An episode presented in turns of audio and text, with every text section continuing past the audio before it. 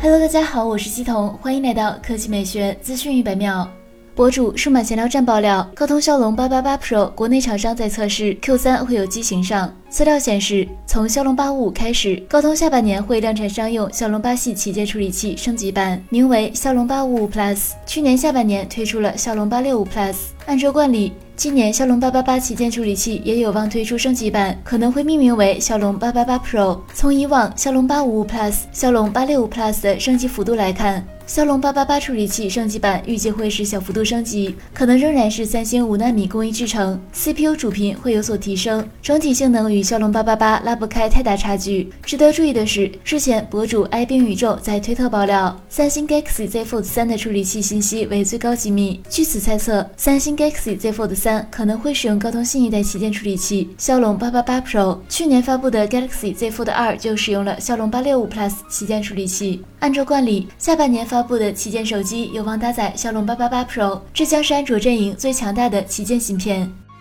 接下来来看华硕，华硕宣布将于五月十二日举行新品发布会，正式发布 ZenFone 系列旗舰 ZenFone 八。据悉，这次 ZenFone 八系列将至少有三款机型：ZenFone 八 mini、ZenFone 八和 ZenFone 八 Pro。根据 Geekbench 曝光的信息，ZenFone 八 mini、ZenFone 八和 ZenFone 八 Pro 搭载高通骁龙八八八旗舰处理器，其中 ZenFone 八 mini 的屏幕尺寸为五点九二英寸，材质为 OLED，是屏幕尺寸最小的骁龙八八八旗舰手机。魅族十八、三星 Galaxy S 二十一的屏幕尺寸为六点二英寸，比 ZenFone 八 mini 略大。配合二十比九的修长比例机身，单手操作毫无压力。除此之外，ZenFone 八系列最高配备了十六 G 内存，后置主摄为六千四百万像素，电池容量尚不得而知。好了，以上就是本期科技美学资讯百秒的全部内容，我们明天再见。